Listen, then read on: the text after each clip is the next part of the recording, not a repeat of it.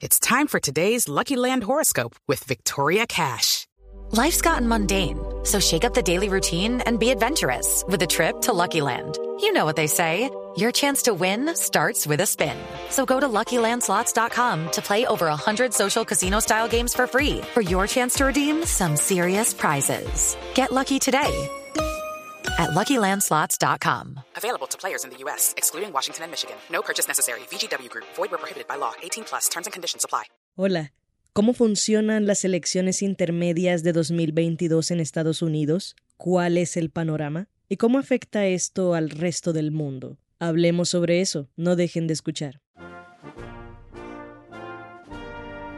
La batuta del impertinente de hoy la llevará Camilo Gómez, periodista de la sección internacional de El Espectador. Además de cinéfilo y melómano, tiene una afinidad particular por cómo funciona el sistema y la política en Estados Unidos. Camilo Gómez lo describe como un completo espectáculo surreal, interesante y mediático para quienes desde afuera miran cómo se dibujan los distritos y cómo se mueven las encuestas. Pero, ¿y para sus ciudadanos?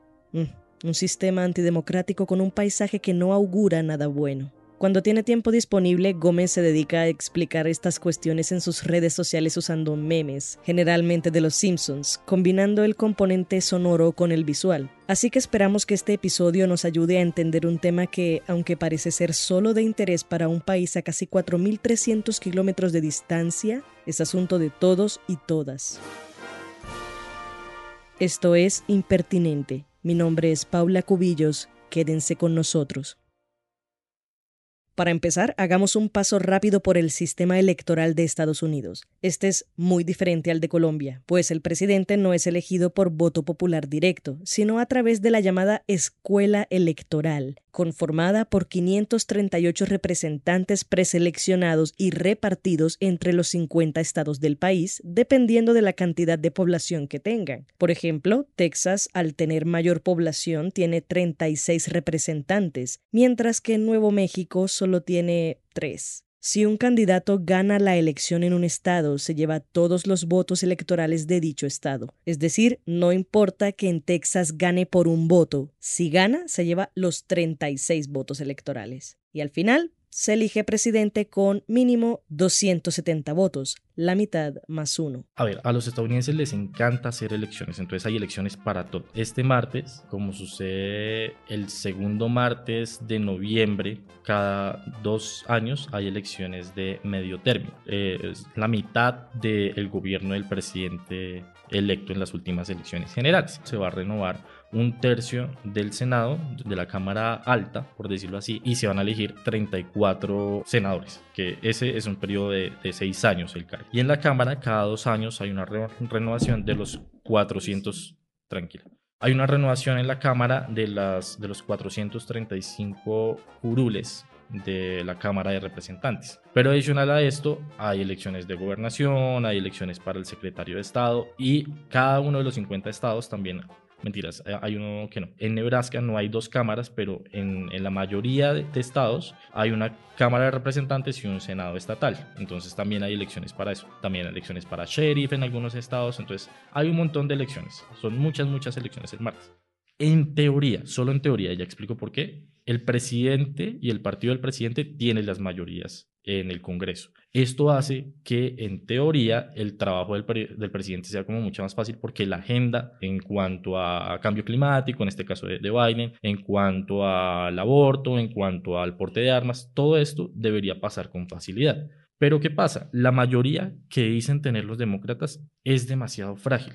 Hablemos primero del Senado. El Senado se compone por, por 100 curules. 48 son demócratas, 2 son independientes y hay 50 republicanos. Entonces, en teoría estamos en un empate porque los dos independientes siempre votan con los demócratas, porque son más liberales. En este caso en el que hay un empate, la vicepresidenta, en este caso Kamala Harris, eh, rompe las tablas. Entonces, habría una mayoría en teoría para los demócratas en el Senado, pero no la hay en la práctica, porque hay algunos senadores como eh, Joe Manchin que son demócratas, pero están en un estado tradicionalmente conservador, tradicionalmente republicano. Esto hace que él se reserve en muchos casos votar a favor de un proyecto de ley muy liberal. Camilo Gómez dice que debido a esta mayoría que es una realidad en el papel pero no en la práctica, el presidente electo de Estados Unidos Joe Biden está pidiendo a los ciudadanos y ciudadanas que voten para ganar las mayorías. Pero si ya hicimos eso en 2020.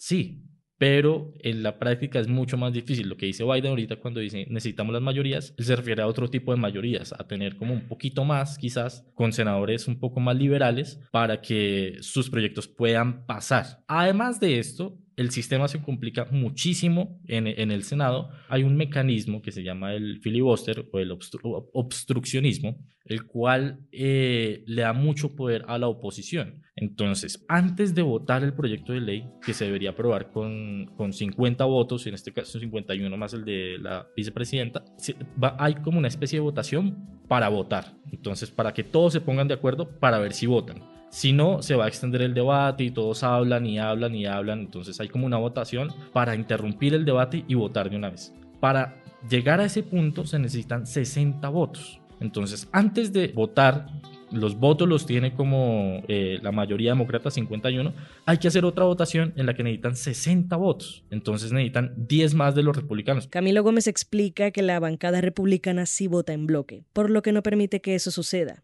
dice que es casi imposible que un proyecto de ley avance en el Congreso. Digamos que en este año eh, ha, lanzado como un gran proyecto de ley, pero antes de eso, yo me acuerdo que hace unos cuatro años no se veía un gran proyecto de ley de parte del Senado. Entonces, el Senado no está haciendo su trabajo. Hmm.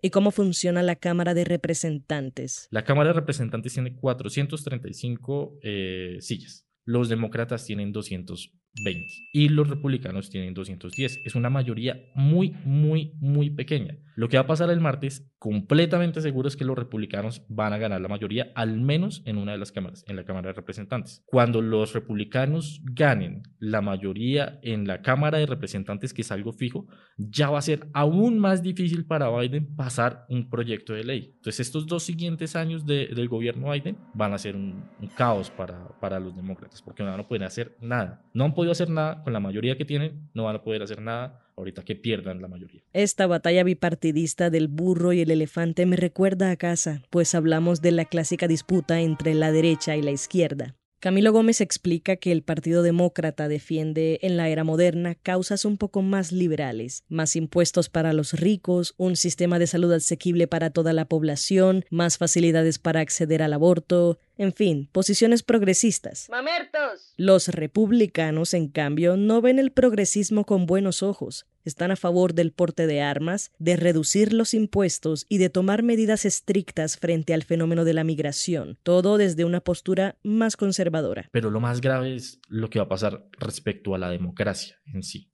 porque lo más importante de estas elecciones es que van a ayudar a definir cómo se van a votar las elecciones de 2024. Prácticamente que el trabajo de las elecciones es ir continuando a ver cómo se establecen las reglas de juego para las siguientes elecciones y así. Lo que se elige, en, además de, de Cámara y de Senado, son gobernaciones, secretarías de Estado, y estas personas son las que ponen las reglas de juego en quién, cómo puede votar en Estados Unidos. Y los republicanos suelen poner muchas más barreras para que voten las personas de grupos como los afroamericanos, los latinos, las personas pobres, les dificultan tanto las barreras que hacen prácticamente imposible que una de estas personas vote. Este es el punto crucial de estas elecciones. Pero ¿qué pasa con este sistema electoral estadounidense? O sea, ¿por qué son así las cosas? Hay un meme en Los Simpson que es como, en teoría el comunismo funciona, en teoría, Lisa, el comunismo funciona. En teoría este sistema es muy bueno o, creería que tiene un sistema de pesos y contrapesos muy interesante. El problema es que cuando los padres fundadores de Estados Unidos pensaron el sistema,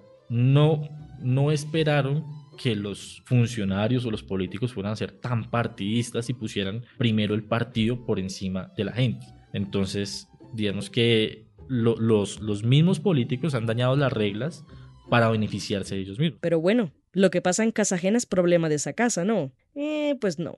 El aleteo de una mariposa en Estados Unidos, una de las potencias más importantes a nivel global, se siente en todo el mundo. Hablando de la Cámara de Representantes, por ejemplo, hay, comités de política exterior, si bien como que la política exterior la maneja el presidente, ellos eh, tienen un poder sobre, digamos, qué tanta ayuda se le da a un país. Pero hablemos de un caso más puntual porque es mucho más preocupante, el de Ucrania. Si ellos, ahorita hay como una tendencia de, de un grupito que cada vez va creciendo, que dice que quiere revisar cuánta ayuda se le gira a Ucrania. Entonces, esto inmediatamente los, va a afectar a los ucranianos porque entre menos ayuda reciban, pues menos van a poder continuar haciendo su resistencia contra la invasión de, Rusia. Entonces va a terminar purificando al lado ucraniano y por ende también va a influenciar a la guerra. Y la guerra, pues ya hemos visto que nos ha impactado a todos muchísimo en el, en el bolsillo nada más. Y por si se lo estaban preguntando, sí, Colombia también se verá afectada por el resultado de las elecciones intermedias de 2022 en Estados Unidos. Digamos que Colombia, por el acuerdo de paz, ha tenido como un apoyo bipartidista, pero los demócratas siempre han sido como un poco más amigos de los gobiernos progresistas que los republicanos. El hecho de tener a un gobierno progresista acá y que lleguen los republicanos allá va a hacer que ellos cuestionen qué tantos fondos se le están otorgando al gobierno colombiano. Así de entrada, ¿sí? Puede que pase, puede que no pase, pero es lo que se está diciendo en ciertos círculos republicanos, en ciertas minorías, como representantes creo que de Florida, que es donde tenemos más presencia, han comenzado a sugerir que pueden recortar los fondos hacia Colombia. Estos fondos que son destinados a proyectos de paz, proyectos sociales, pues eso terminaría como afectándonos directamente. Qué interesante es la política internacional. ¿eh? Desde afuera, todo un espectáculo. Y así como hay cosas que solo pasan en Bogotá o en Malambo, hay cosas que solo pasan en Estados Unidos. Hay muchísima plata, muchísima, muchísima exagerada circulando en campañas de, de candidatos a Congreso, a Gobernación, a cámaras estatales. Y hay unos anuncios muy divertidos, sí, muy divertidos de gente que sale a favor de las armas con unas ametralladoras en el anuncio, diciendo como, no sé, eh, no sé si fue ahorita o en las pasadas, como que llegaba a alguien a, a, a, salir con la hija de un, de un congresista y el congresista salía con su ametralladora, con su fusil de asalto como para intimidar a, a, esta persona que iba a salir con su hija. So Eso me parece tan surreal que con tantos tiroteos, ahorita que tuvimos la masacre, por ejemplo, en Texas, en esta escuela de Uvalde, en prime time en televisión salga una persona con un rifle de asalto a decir que quiere más rifles. So en Georgia pasa algo muy particular y es que hay una carrera especial por una curul del Senado. Esta persona, que es un reverendo afroamericano, por primera vez dos afroamericanos estaban compitiendo y, y llenaron las curules del estado de Georgia, en el que hay una gran cantidad de población afro, está midiéndose contra un exjugador de fútbol americano que hace campaña antiaborto y que, según denuncias de ya dos de sus exnovias, presionó a sus exparejas para abortar. Camilo Gómez finaliza diciendo que el panorama no es nada alentador para los demócratas. Tal vez podrían salvar el Senado, pues es una carrera más apretada que la de la Cámara de Representantes, pero aún así, el augurio no es bueno. Imagínate lo que puedan hacer ahorita que tengan las mayorías y que tengan el control también de cómo se hacen las reglas de juego. Hay, hay, una, hay una en Arizona, se me ahorita el nombre, que es una aliada de Trump incondicional que se llama, a ver, Carrie Lake, que quiere ser gobernadora de Arizona y esta mujer quiere eliminar por completo el sistema de votación por correo, que fue lo que hizo finalmente que Joe Biden eh, ganara, no porque hubiera fraude en el sistema, sino porque para Estados Unidos es un país muy grande, muy, muy, muy extenso.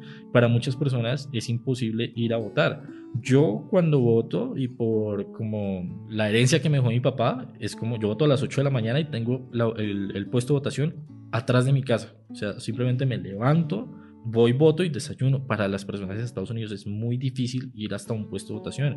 Son distancias de a veces hasta cuatro horas para ir hasta el puesto de votación en bus. Y un bus que no, no es porque haya trancones, porque queda en la... muy lejos.